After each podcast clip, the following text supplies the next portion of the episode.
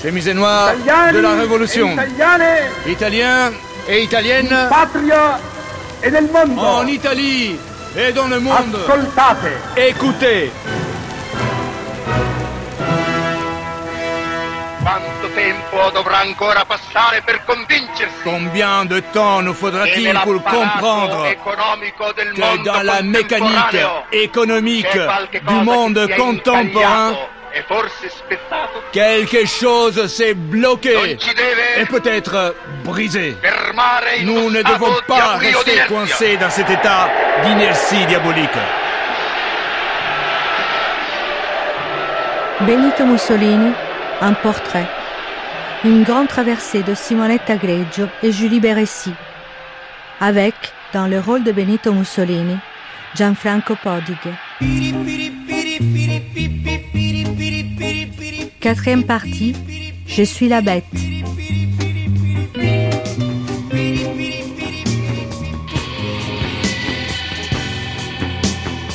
Rien n'est vrai, tout est permis, dit le titre d'une nouvelle que Benito Mussolini publie dans sa jeunesse. Cet homme qui passe du pacifisme au bellicisme, du socialisme au fascisme, du philosionisme à la promotion des lois raciales, avec une nonchalance machiavélique, est, dès sa jeunesse, bien au-delà du bien et du mal. La suite démontrera qu'il n'hésite jamais à manipuler l'individualisme ardent d'un Zarathustra pour en faire sa propre philosophie et l'instrument de sa propagande sanguinaire. Sa maîtresse Margherita Sarfatti, dans la biographie officielle d'Ux, qui se vend à des millions d'exemplaires dans le monde entier, écrit L'ambition le soutient, le guide et le dévore.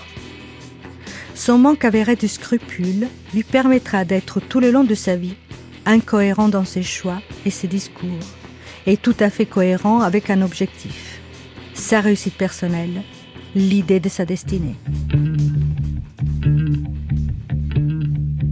Un soir de novembre 1926, j'étais assis en train de lire près du feu, tandis que dehors le vent froid soufflait dans les montagnes. Il était environ minuit. J'étais un peu souffrant et je veillais, pendant que tout le monde à la maison dormait profondément. Soudain, les volets et la fenêtre soigneusement fermés s'ouvrirent. Dans un grandement de tonnerre, un homme vêtu de noir, grand et maigre, parut devant moi. En souriant, il s'inclina. Benito, tu me reconnais? Oui, lui répondis-je. Tu es le diable. Eh bien, tu as cinq minutes pour choisir. Veux-tu la gloire, l'amour ou le pouvoir?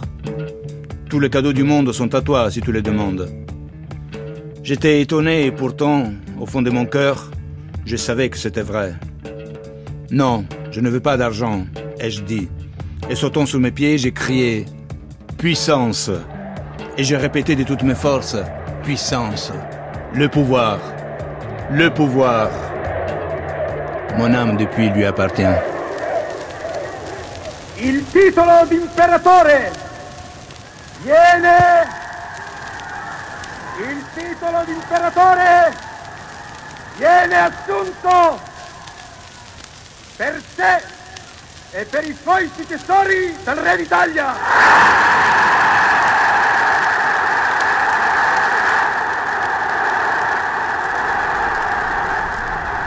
Nous sommes sous le balcon euh, du Duce, Piazza Venezia, devant donc le palais de Venise, Catherine Brice, historienne. avec devant nous une vaste place. Et sur cette euh, place, en face, un énorme monument, le monument à Victor Emmanuel, le Vittoriano, également connu sous le nom de la machine à écrire, la plus grande pissotière d'Italie.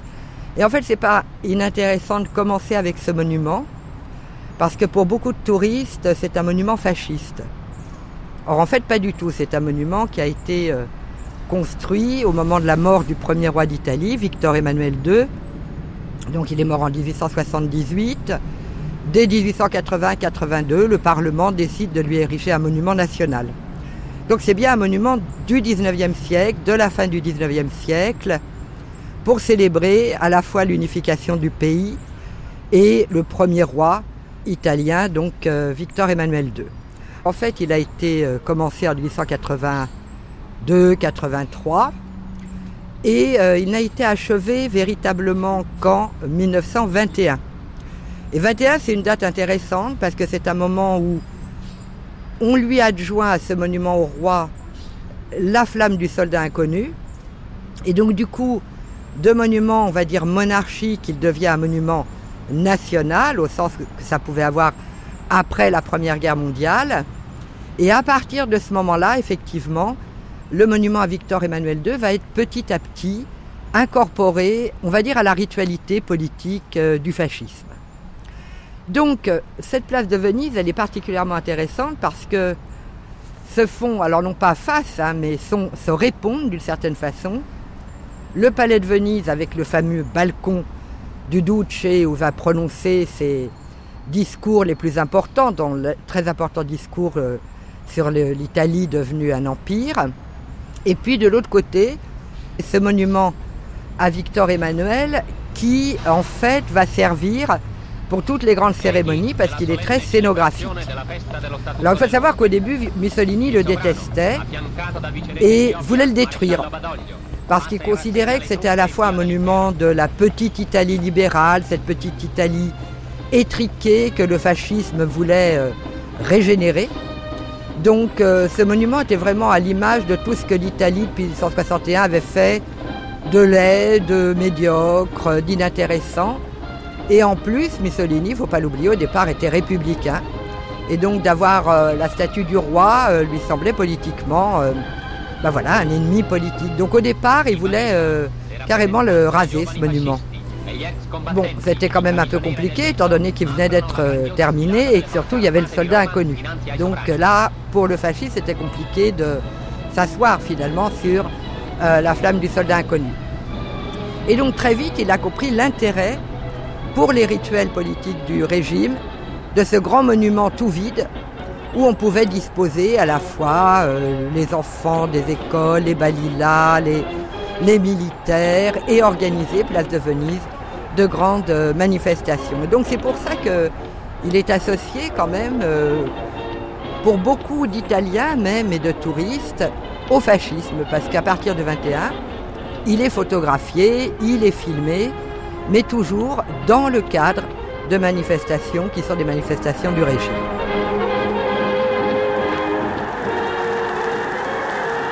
Salve, Dea Roma. Salve per quei che furono, sono e saranno i tuoi figli, pronti a soffrire e a morire per la tua potenza e per la tua gloria. Salve pour ceux qui furent, sont et seront tes fils, prêts à souffrir et à mourir pour ta puissance et pour ta gloire.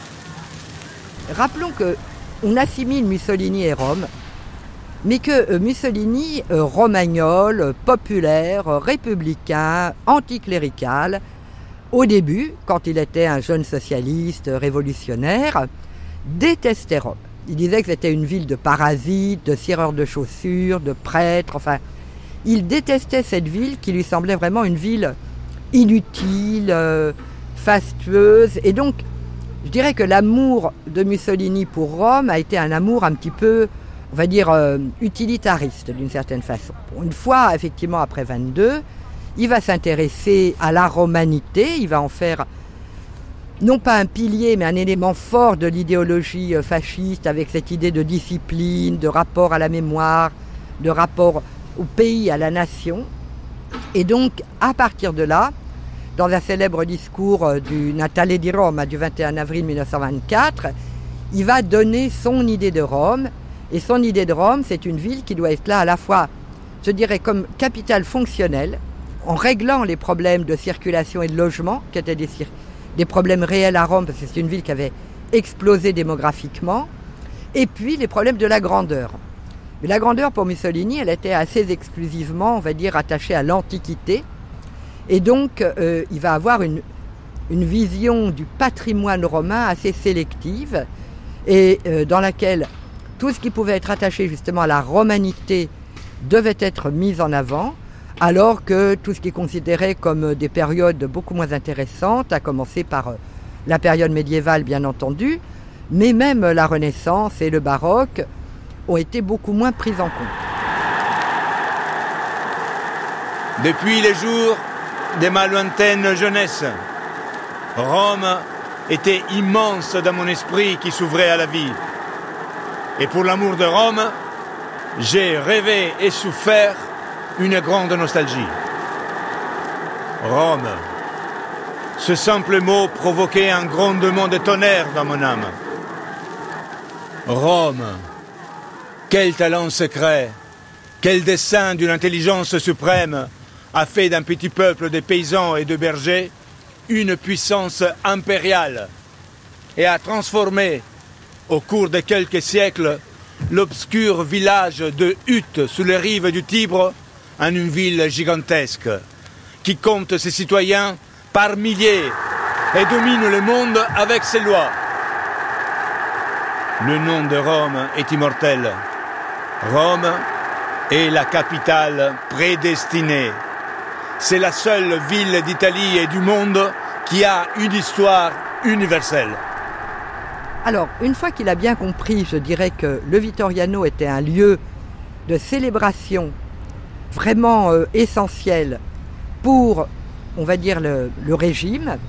Et là encore, en rappelant bien que tout ce qui est cérémoniel pour le fascisme, c'est pas de la décoration.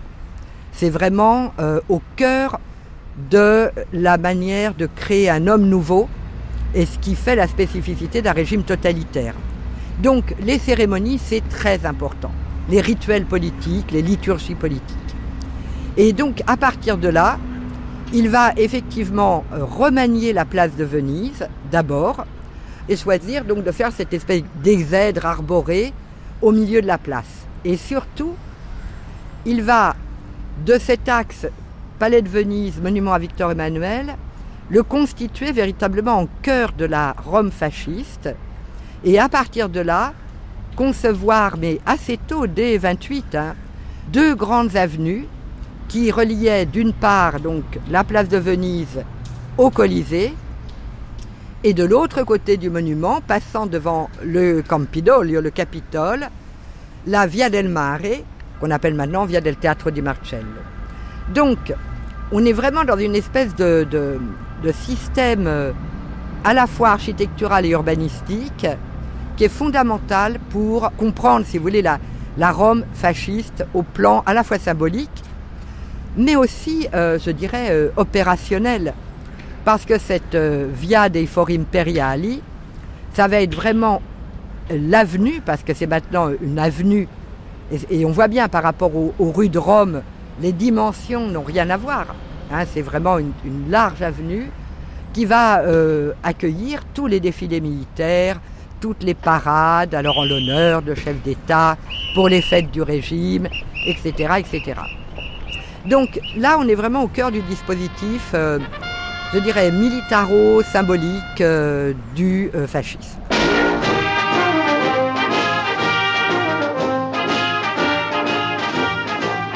Quale migliore luogo per Mussolini per quel meilleur endroit pouvait trouver Mussolini pour regarder de haut les foules qui se rassemblent, qui s'écoulent en bas dans ces rues et traversent les forums impériaux, empruntant l'axe qui relie Rome à la Méditerranée. Patrizia Dogliani, historienne.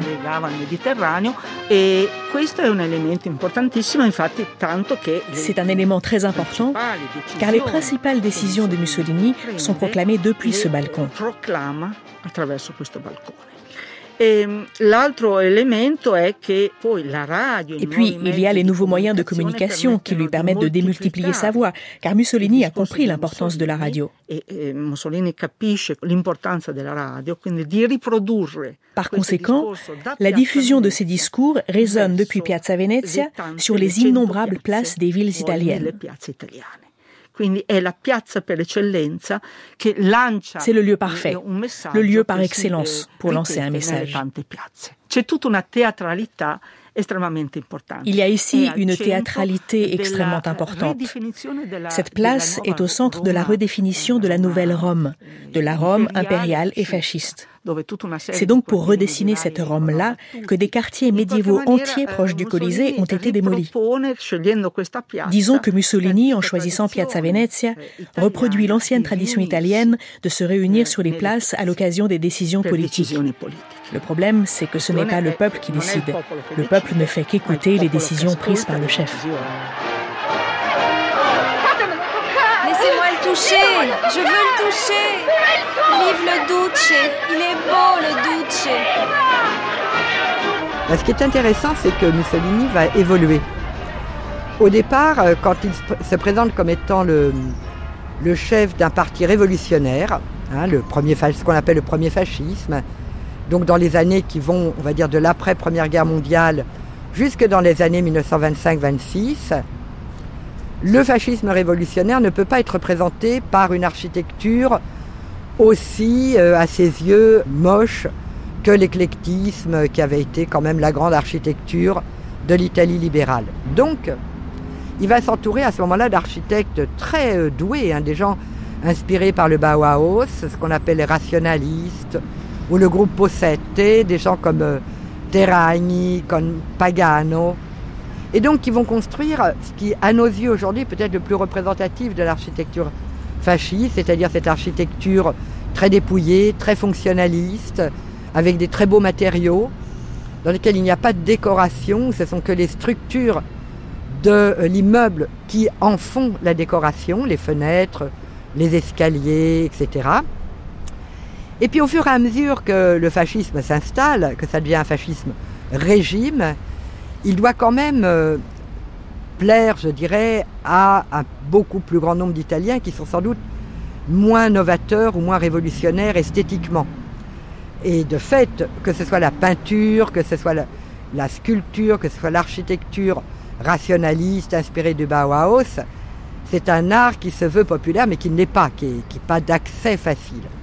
Et donc là, il va, en même temps que la rhétorique du régime se romanise, hein, euh, s'entourer de gens comme Marcello Piacentini, qui est sans doute vraiment le plus important architecte du régime, et qui va lui plutôt euh, promouvoir une architecture qu'on a appelée des arches et des colonnes, donc euh, une architecture qui est une relecture contemporaine de l'architecture classique. Alors, en même temps, ce qui est intéressant, c'est que pendant toute la période fasciste, eh bien, vous allez avoir la cohabitation de euh, ces choix stylistiques. C'est-à-dire que Mussolini ne va jamais choisir l'un contre l'autre, même si quand même son cœur penche plutôt vers le côté un peu pompeux de Piacentini, hein, les arches et les colonnes. Mais tout au long de la période, eh bien, il fera travailler ensemble des architectes dont les choix esthétiques sont radicalement différents. Donc euh, c'est intéressant parce qu'on peut le concevoir, alors non pas comme une forme entre guillemets de démocratie artistique, hein, mais plutôt de marketing, de complémentarité. C'est-à-dire qu'à tous les niveaux, que ce soit la peinture, la sculpture, l'architecture, eh bien, le régime qui encadre les architectes, qui encadre les artistes, hein, de ce point de vue-là, il y a des corporations, mais il leur laisse une certaine forme d'expression complémentaires qui sont susceptibles de plaire au plus grand nombre d'Italiens, ou en tout cas de les toucher. Et ça, c'est la grande différence, en particulier avec l'Allemagne nazie, qui va euh, très vite euh, véritablement faire disparaître ce qu'on appelle l'art dégénéré. Eh, Mussolini faceva una cosa molto saggia eh, Mussolini imagine quelque chose de très judicieux que le nazisme ne fait pas. Ruth Ben-Ghiat historienne. Il ne définit pas ce qu'est le fascisme, ni ce que peut être une culture fasciste. Il attire donc des artistes et des collaborateurs culturels, toutes tendances confondues, notamment les futuristes, qui sont aussi, et c'est très important de le rappeler, des proto-fascistes, et des artistes plus classiques, évidemment. J'entends par là les architectes, les archéologues qui faisaient des fouilles en Libye, etc. Tous ceux qui répondaient à l'idéologie de la romanité.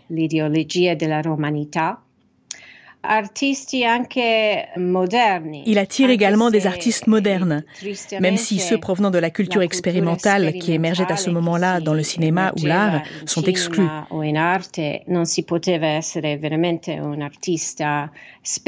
La culture fasciste ne pouvait pas contempler un art véritablement expérimental.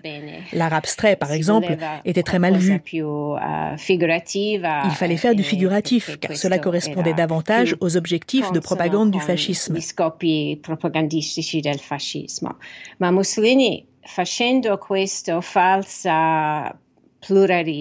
En créant ce faux pluralisme, Mussolini a toutefois permis à nombre d'artistes de trouver un espace d'expression sous l'étiquette fasciste.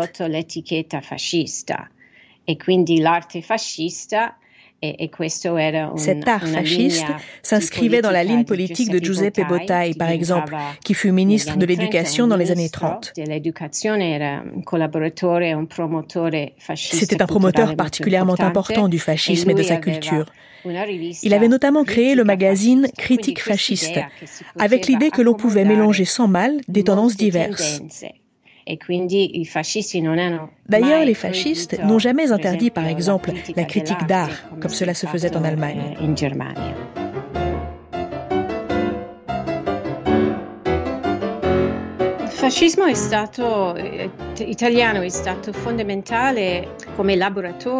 Le fascisme italien a été fondamental en tant que laboratoire d'une culture de droite faite de rituels, d'expositions, d'occupation de l'espace public, d'un théâtre politique et de la théâtralité du leader, du culte du chef. À juste titre, nous pensons toujours au fascisme par rapport au nazisme. Mais Hitler a été un grand admirateur de Mussolini tout au long des années 20. En réalité, c'était un tel fan de Mussolini que ses collaborateurs plaisantaient à son sujet. Ils disaient qu'il était amoureux de lui. Hitler avait un buste de Mussolini sur son bureau. Et cela paraissait ridicule aux yeux de ses collaborateurs nazis. Mais c'est aussi parce qu'il avait compris le pouvoir de Mussolini à travers des rituels tels que le salut romain, que d'ailleurs Mussolini avait lui-même copié à Gabriele D'Annunzio à l'époque de l'occupation de Fiume.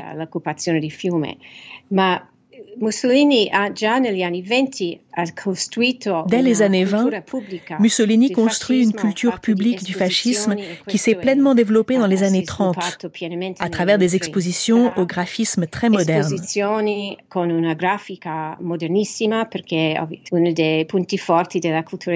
Le dessin graphique est l'un des points forts de la culture italienne.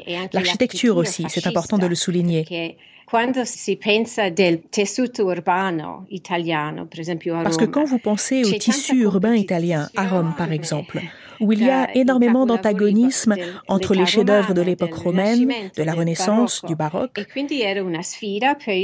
Cet énorme contraste est un défi pour les fascistes, qui veulent imprimer leur culture et leur idéologie dans le tissu urbain et dans le paysage sia sia mostre, cose più Cela vaut aussi bien pour l'architecture eh, fasciste que pour les expositions, ainsi que pour d'autres réalités plus éphémères, entre autres les rituels autour de la chemise noire et de la stylisation du corps, surtout le corps masculin.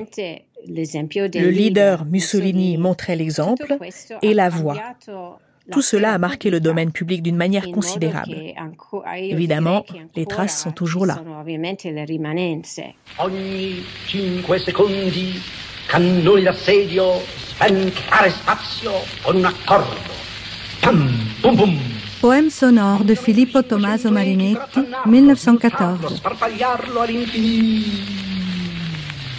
Nel centro di quei pom pum spiaccicati, ampiezza 50 km quadrati, balzare, scoppi, tagli, pugni, batteria, tiro rapido, violenza, ferocia, regolarità. Questo passo grave, scandali strani, folli agitatissimi, acuti della battaglia. I tre battaglioni bulgari in marcia. I futuristi sono stati importantissimi e infatti les futuristes ont été très importants. Questo nesso, questo nodo Ils ont joué un rôle considérable dans cet enchevêtrement d'idéologies nationalistes, antiféministes, misogynes et modernistiche.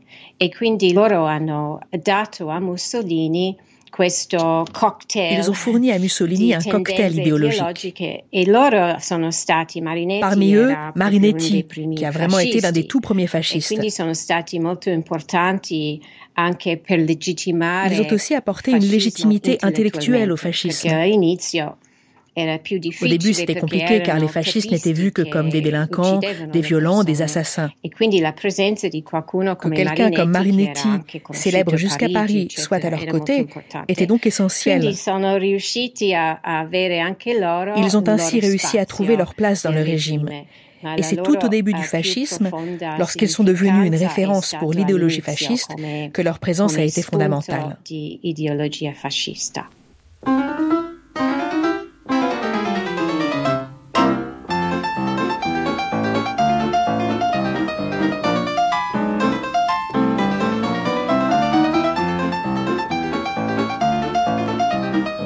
Dans les années 20, à la sortie de la Première Guerre mondiale, quand Mussolini commence son association.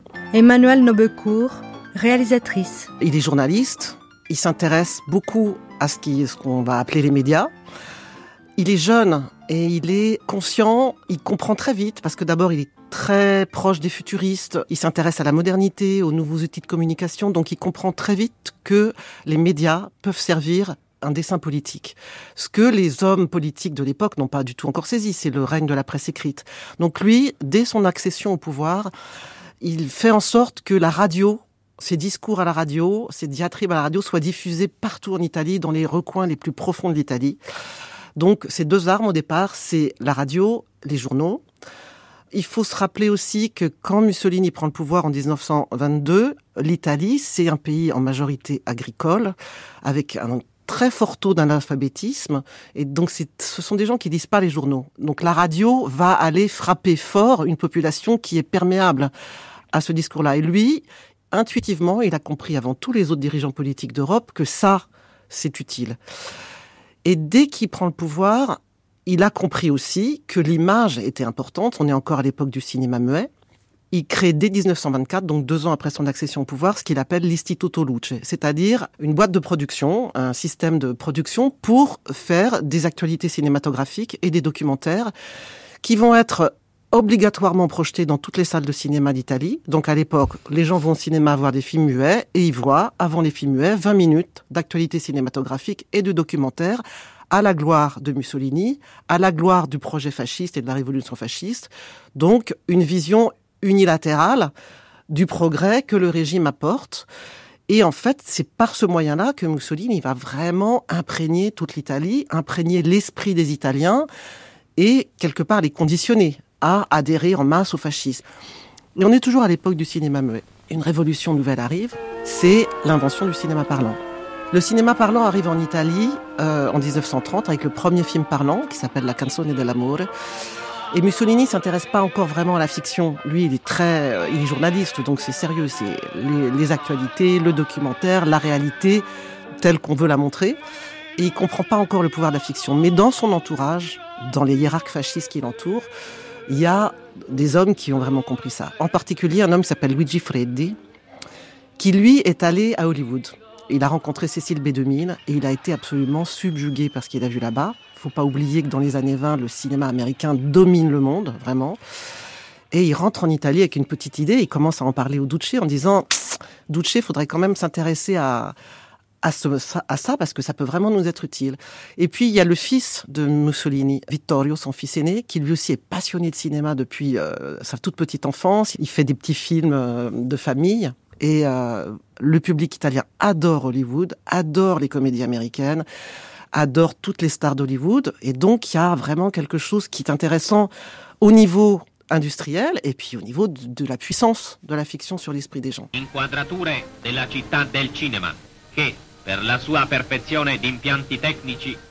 Donc, euh, de fil en aiguille, le Duce se laisse convaincre et euh, commence à, à, se mettre en place des structures. Il y a des studios à Turin, des studios à Milan, des studios à Rome. Et ils sont un peu sous-équipés par rapport aux parlants, et puis ils sont pas assez grands. Et puis il se passe un truc, il se passe quelque chose d'un peu étonnant, c'est que euh, nuit de 1935, il y a un incendie qui détruit tous les studios. Et donc euh, le propriétaire des terrains, avec euh, ce que l'indemnisation de l'assurance plus la vente de ces terrains en plein centre de Rome, a largement les moyens d'acheter 600 000 mètres carrés à la périphérie. Ça va être les terrains où vont s'édifier les studios de Cinecittà. Cinecittà est la ville du cinéma qu'il nous fallait pour atteindre la première place dans la cinématographie mondiale. Alors dès le départ, l'ambition euh, du régime sur les studios, elle est colossale. C'est-à-dire que Luigi Freddi, qui va donc être nommé responsable de la cinématographie au sein du ministère de la Culture populaire, le Binkul Pop, il envoie l'architecte voir tous les studios d'Europe, en Allemagne, en France, en Angleterre. Il lui donne tous les plans qu'il avait des studios d'Hollywood et lui dit Tu fais mieux. Donc dès le départ, l'ambition sur Cinecittà, elle est colossale. Clairement, le régime fasciste a envie de montrer qu'il rentre dans la cour des grands, qui peut faire plus et, plus et mieux. Et puis surtout, il y a un enjeu industriel énorme parce que il faut pouvoir prendre place dans le marché du cinéma. Donc euh, ça, c'est pour les prémices de Cinecittà. Et pour Mussolini, ça devient vraiment important, d'autant qu'il est pas, il est, il est très malin. C'est un homme qui a été socialiste, qui a vu ce qui se passait en Union soviétique. Il a emprunté à Lénine un slogan qui est la cinématographie est l'arme la plus forte. Et donc, euh, il va l'appliquer euh, comme slogan général du régime. D'ailleurs, c'est inscrit en grand à l'inauguration. Et bref, ce chantier est, ce chantier coûte très très très cher.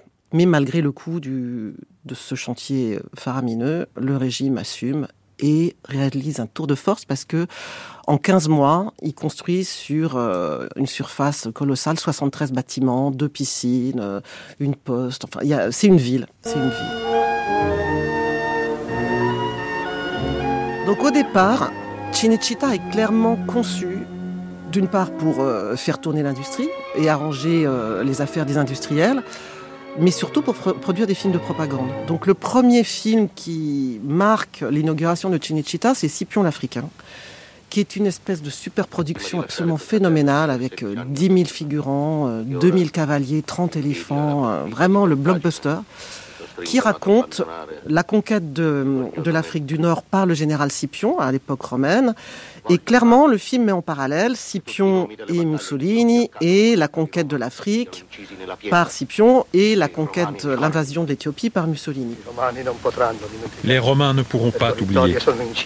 Tes victoires sont gravées dans leur chair. Ta plus grande victoire, Hannibal, tu l'auras en Afrique, en défendant ta patrie. Ma patrie Si la patrie est la terre pour laquelle souffrir et combattre est une joie, si c'est l'objet de tes ambitions, la raison même de ta vie, si elle te fait souffrir quand tu l'abandonnes, au point d'en mourir, alors ma patrie est l'Italie. Et cette super production euh, mégalomane, elle est vraiment là pour euh, conforter cette espèce d'aspiration à la grandeur, euh, retour à la grandeur de l'Empire romain, pour susciter chez les Italiens cette fierté retrouvée. Euh, ce sont plus des cutéreux, des pauvres analphabètes, des émigrés, c'est la grandeur de Rome qui revient grâce au fascisme. Et donc, franchement, là, le régime et les producteurs mettent le paquet. Sauf que le film fait un flop. Parce qu'en fait, le public italien, il est trop habitué au film américain, au cinéma américain, à ce, cinéma d'évasion avec des intrigues romanesques où on pleure, où on rit, et la propagande frontale avec un général qui parle comme Mussolini, l'acteur il, il imite Mussolini d'une façon presque grotesque. Ils achètent pas parce qu'ils l'ont dans les actualités Mussolini, donc ils n'ont pas besoin de Mussolini bis en acteur. Donc euh, les producteurs et, les fascistes, les, les fascistes à la tête de de la cinématographie se rendent compte qu'il faut changer son, leur fusil d'épaule. Et donc, on passe à ce qu'on va appeler la période des téléphones blancs. C'est-à-dire des comédies très légères qui mettent en scène une espèce de classe bourgeoise qui n'existe pas réellement, que le fascisme est en train de créer en multipliant les emplois euh, dans les administrations. En fait, le fascisme crée vraiment une classe moyenne qui n'existait pas vraiment avant. Il y avait les classes possédantes et, les classes ouvrières et populaires et agricoles. Et cette classe moyenne de petits employés, de c'est le fascisme qui va la créer vraiment. Et donc c'est un cinéma qui s'adresse à eux.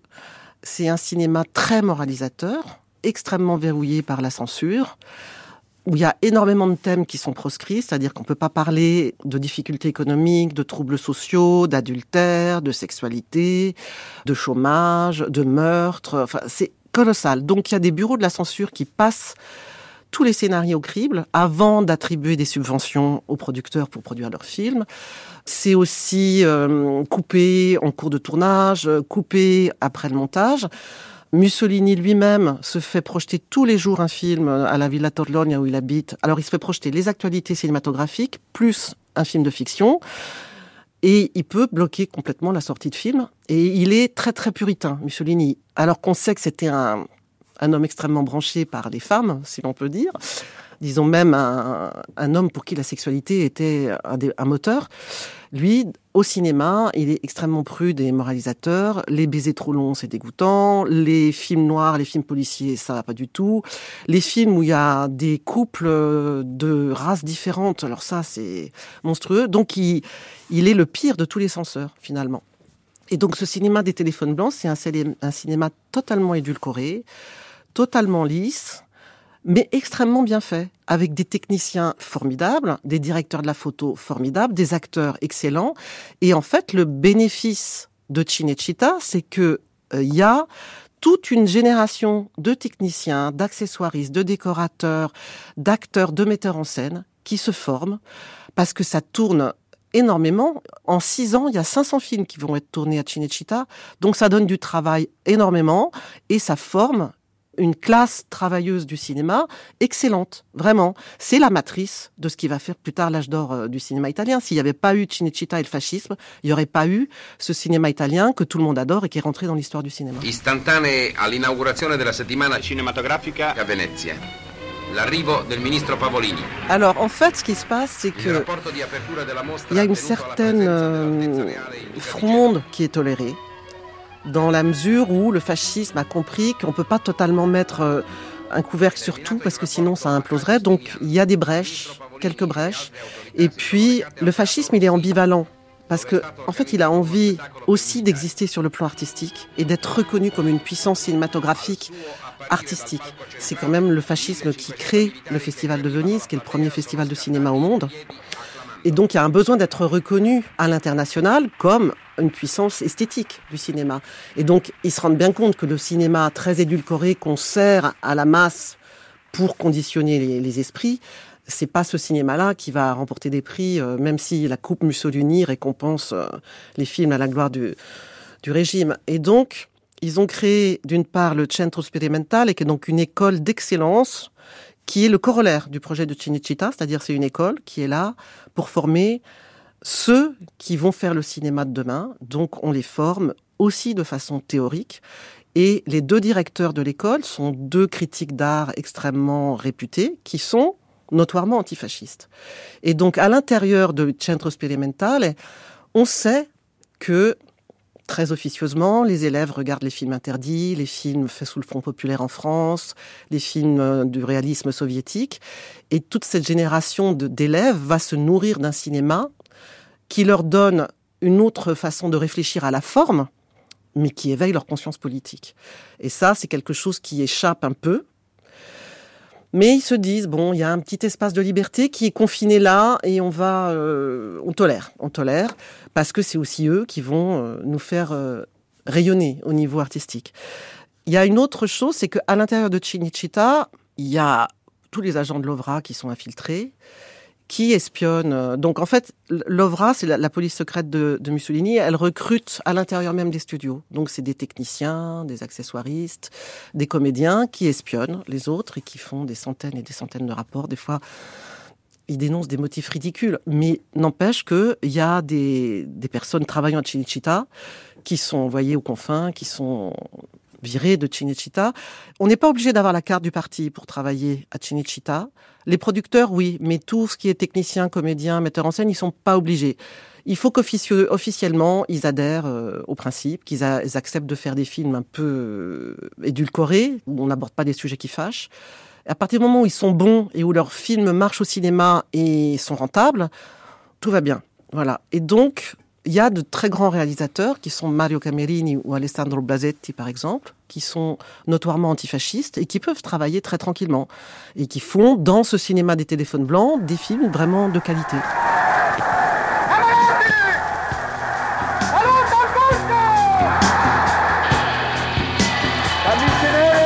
2 octobre 1935, Mussolini déclare la guerre à l'Éthiopie. Radiodiffusion Eyar. Tutta Italia, italiani e amici dell'Italia, al di là dei monti e al di là dei mari, ascoltate. Chemise noire de la Révolution, hommes et femmes de toute l'Italie, Italiens et amis de l'Italie, au-delà des montagnes et des océans, écoutez. Depuis des mois, la roue du destin tourne dans le calme de notre détermination. Au cours de ces dernières heures, le rythme est devenu plus rapide. Le but est désormais inéluctable. Ce n'est pas seulement une armée qui marche vers ses objectifs. Ce sont 44 millions d'Italiens qui marchent en communion avec cette armée. Tous unis, puisque l'on essaie de commettre contre nous la plus noire des injustices, celle de nous enlever notre place au soleil. Ô Éthiopie, nous patientons depuis 40 ans. Maintenant, ça suffit. Italie, Italie prolétaire et fasciste. Italie de la Révolution, debout. Alors, le, rêve de, conquérir l'Éthiopie est un rêve ancien en Italie, puisque euh, les Italiens avaient tenté déjà, à la fin du 19e siècle, de conquérir leur part euh, du gâteau, du gâteau euh, colonial. Marianne Matar Bonucci, historienne chercheuse. Et cela s'était traduit par un échec cuisant avec la défaite d'Adoua, hein, donc l'Italie, puissance blanche européenne avait été mise en échec par des troupes euh, africaines. Et euh, ce souvenir d'Adoua était resté comme une humiliation très importante. Donc, dans le désir de conquérir l'Éthiopie, il y a d'une part euh, le projet de venger cette humiliation nationale, donc, et il y a ce rêve d'empire car euh, en effet, par rapport à d'autres puissances européennes, en particulier la France et la Grande-Bretagne, l'Italie a un empire colonial qui est assez modeste hein, à ce moment-là, la Libye, des territoires en, Érythrée et en Somalie, mais euh, la conquête de l'Éthiopie lui permettra donc d'avoir un, un vrai morceau d'empire donc dans la corne de l'Afrique.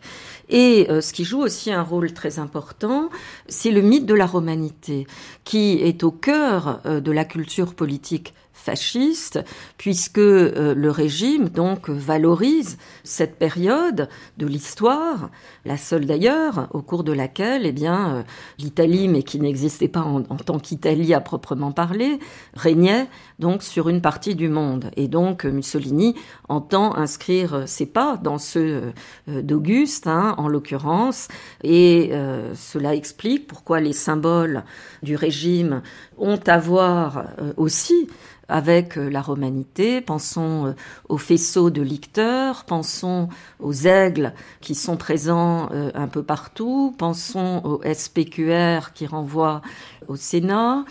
Pensons à la grande exposition pour la naissance d'Auguste qui aura lieu en 1937, valorisant le, le patrimoine culturel romain.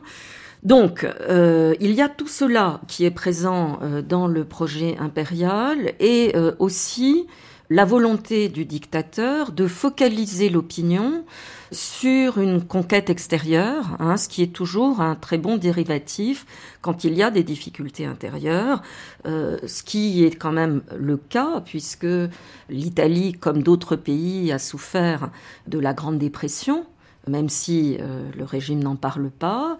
D'un point de vue économique, eh bien, il y a toujours euh, une grande pauvreté en Italie, certaines formes de pénurie qui vont s'accentuer avec la, dans la deuxième moitié des années 30. Et donc, c'est une façon de, encore une fois, de mobiliser les opinions. Et très habilement, ça c'est un, point euh, assez euh, intéressant, comme l'Italie, en envahissant l'Éthiopie, c'est important de le dire, s'est attaqué à un État qui était membre de la Société des Nations, d'où les sanctions qui vont être adoptées à son encontre par euh, la Société des Nations.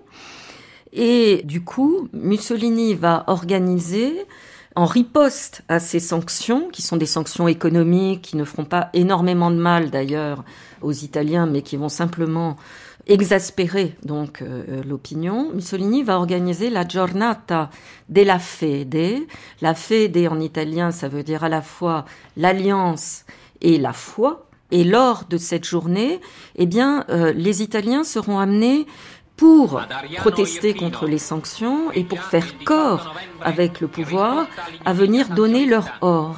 Et notamment, leur, les femmes seront invitées à venir donner leur alliance, ce que fera Donna Raquel et la femme de Mussolini, ce que fera la reine et ce que feront aussi beaucoup euh, d'Italiennes qui quelquefois d'ailleurs auront le loisir, pour pas donner vraiment leur alliance, d'acheter des anneaux à trois sous, mais ce qui sera une façon de, de donner le change à la propagande. Donc, la guerre d'Éthiopie, c'est fondamental hein, dans l'histoire du régime parce que c'est un tournant, c'est vraiment un moment propagandiste euh, intense et c'est probablement le moment où euh, Mussolini a été le plus populaire hein, parce que il y a en Italie un sentiment d'injustice.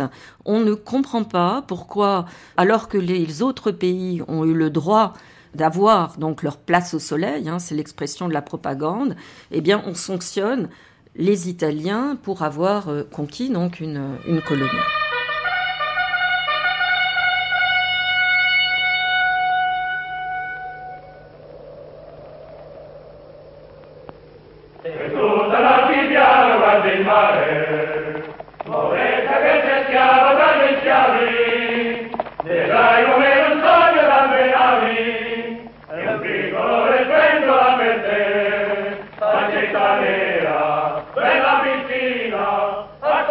Alors effectivement, la politique d'expansion du fascisme, euh, elle, va euh, se développer dans les années 30. Philippe Foreau, historien. Même si je crois qu'il faut préciser que, aux yeux de Mussolini lui-même, les peuples devaient, à intervalles réguliers, se replonger dans l'expérience de la guerre. C'est-à-dire que euh, la, guerre permet, si vous voulez, de viriliser un peuple de montrer ses capacités. Et la volonté de guerre est présente chez Mussolini. Il ne croit pas, et il le dira, à la paix éternelle. Donc la guerre pour le fascisme italien est un objectif plausible, voire même par moments souhaitable pour retremper la race, comme l'on disait, hein, la, fortifier. Alors il y a eu euh, plusieurs expériences guerrières, dont l'Éthiopie qui a été sans doute le moment où le consensus autour du régime a été le plus élevé. La victoire en Éthiopie, euh, quand le, 9 mai 1936, euh, Mussolini fait un, grand discours pour euh, annoncer le retour de l'Empire sur les collines sacrées de Rome, peut-être que c'est là le zénith du régime. Et la propagande va valoriser le peuple italien, isolé dans le monde, sanctionné par la Société des Nations, abandonné par ses alliés de la Grande Guerre, la Grande-Bretagne et la France, et donc il y a toute une propagande sur finalement seul contre tous. Donc euh, la guerre est, commencée, et du début, la façon avec laquelle le régime a convaincu le jeune, homme euh, italien à aller à partir euh, comme, comme euh, en guerre, euh, c'était en lui promisant le poste au soleil, le, lieu au soleil, pour se faire une, vie. Francesca Melandri, romancière. Mais aussi les femmes, les femmes, les belles, les très belles femmes, les fameusement très belles femmes. d'Abyssinie, et c'est vrai, les femmes en Éthiopie sont très, très belles, en lui promettant cette euh, liberté sexuelle que naturellement on n'avait pas du tout en Italie. En effet, c'était, c'était un âge de grande répression sexuelle où normalement les, les jeunes hommes euh, ne pouvaient qu'exercer leur sexualité dans les, dans les bordels avant du mariage et les jeunes filles ne l'exercitaient pas du tout, ou au moins presque pas du tout. Et là, euh, cette, euh, cette promesse d'une liberté, d'une, vie un peu dehors des règles, dehors des, des conventions, ça était vraiment quelque chose qui était beaucoup euh, dans l'imaginaire, beaucoup euh, explicite aussi. Le régime euh, des cartes postales dans les bordels, dans les maisons à plaisir italiennes, avec ces images des jeunes filles africaines très attractives, très séminues, comme, comme à dire, si vous, vous, allez en guerre, c'est ça que vous, vous allez trouver, c'est ça que vous allez pouvoir faire. Donc, c'est du début une euh, promesse euh, de vie, pas tellement économique. C'est pas tellement on va et on trouve l'or. Non, c'est pas ça. C'est on va et on trouve une vie meilleure. Et c'est important pour comprendre la, nature vraiment du colonialisme italien. Et hum, une chose que je trouvais très intéressant. C'est quelque chose qui, en effet, a à quoi faire avec tous les colonialismes. C'est pas seulement le colonialisme italien, le, colonialisme français aussi, naturellement. C'est-à-dire la, je, dirais la érotisation du colonialisme, c'est-à-dire les relations de genre du colonialisme sont absolument euh, entrecroisées avec les relations euh, entre guillemets raciales les relations de pouvoir, les relations de classe, les relations de coloniseur à colonisé. Et la relation homme-femme est vraiment la clé, euh, une des clés principales pour comprendre tout ça. Alors pendant cette guerre, euh, l'Italie va euh, utiliser des gaz de combat alors que l'Italie était signataire depuis 1925 d'une convention qui en proscrivait l'usage. Et on a les archives de la correspondance de Mussolini avec Graziani, qui euh, est en charge donc des euh, opérations militaires euh, en Éthiopie, et c'est Mussolini qui lui dit là il faut alors Graziani qui est un bourreau sanguinaire, hein, il n'a pas besoin de beaucoup d'encouragement, mais c'est Mussolini qui lui dit Là, vous pouvez utiliser les gaz. Là, il vaut mieux arrêter de les utiliser parce qu'il y a des polémiques internationales. Là, euh, reprenez l'utilisation des gaz, etc. C'est l'ordonnateur de la guerre chimique contre les Éthiopiens. Donc, dans ce domaine, comme dans tous les autres, il est tout puissant. Et je crois que cette violence s'explique aussi par le fait que finalement, il y a une, une surprise. C'est ces, ces vanupiers éthiopiens, qui avaient des moyens militaires bien moindres évidemment que l'armée italienne, résistent. Et résistent des fois avec euh, acharnement. Parce que, vous voyez, la campagne a duré entre le début du mois d'octobre 35 et les troupes italiennes prennent Addis Abeba le, le, le 5 ou 6 mai.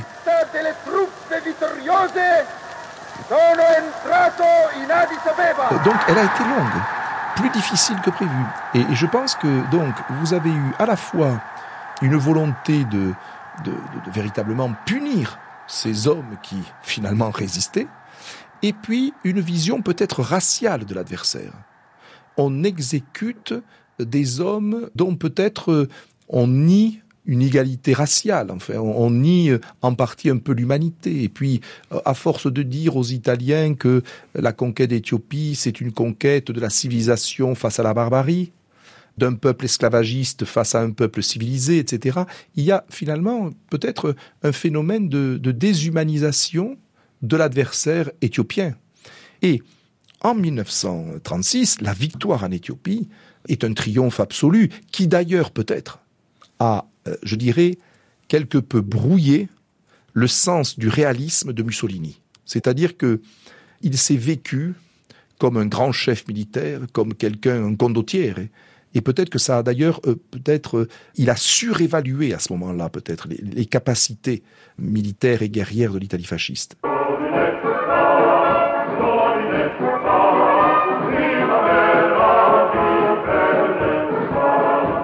Septembre 1937, Stade olympique de Berlin, Mussolini.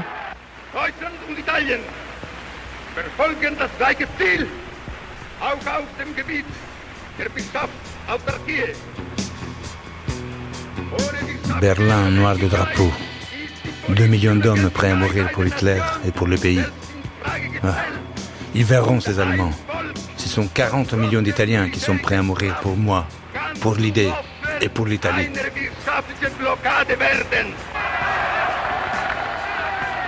Je pense que ce qui a joué un rôle très important, c'est le voyage que Mussolini fait en Allemagne en septembre 1937, où il est accueilli avec un faste absolument incroyable, où euh, non seulement Hitler déroule le tapis rouge, mais euh, il va euh, faire des démonstrations de sa puissance militaire, et surtout il va mobiliser à Berlin deux millions de personnes qu'on fait venir de différentes régions d'Allemagne pour acclamer Mussolini.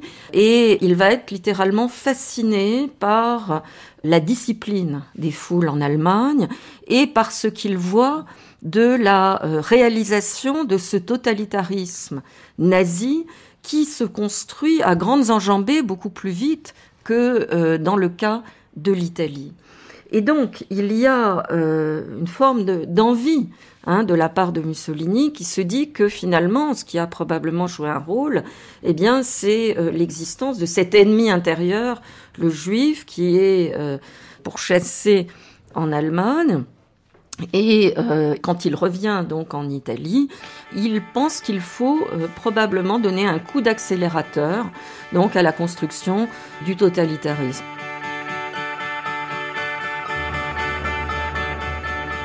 Mieux valent les larmes d'une défaite que la honte de ne pas avoir lutté.